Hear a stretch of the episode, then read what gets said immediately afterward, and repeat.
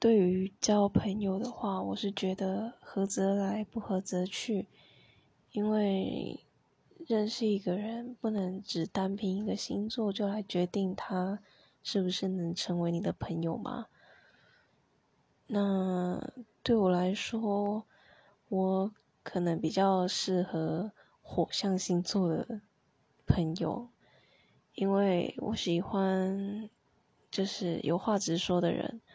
不喜欢他憋在心里，就是还要人去猜他是怎么样的想法，因为我觉得我就是很闷骚的一个人了。那如果还有人比我还更闷的话，那我就不知道要该怎么继续相处下去。